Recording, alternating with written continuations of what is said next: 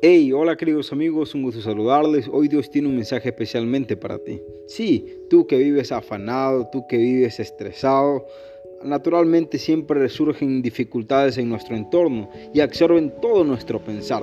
En el libro de Filipenses capítulo 4 versículos 6 y 7 dice, por nada estéis afanosos, no sean conocidas vuestras peticiones delante de Dios en toda oración y ruego y con acción de gracia. Y la paz de Dios, que sobrepasa todo entendimiento, guardará vuestros corazones y vuestros pensamientos en Cristo Jesús. Querido amigo, querida amiga, haz conmigo esta oración. Señor mi Dios, ante ti me presento y clamo y esperaré pacientemente. Hablar contigo me dará paz y fuerza para enfrentar cualquier situación.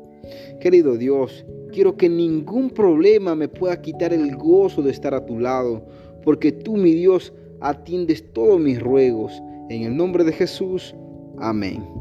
Querido amigo, no te olvides entregar todas tus afanes, todas tus angustias al Señor y verás cómo sentirás una paz en tu corazón. Bendiciones.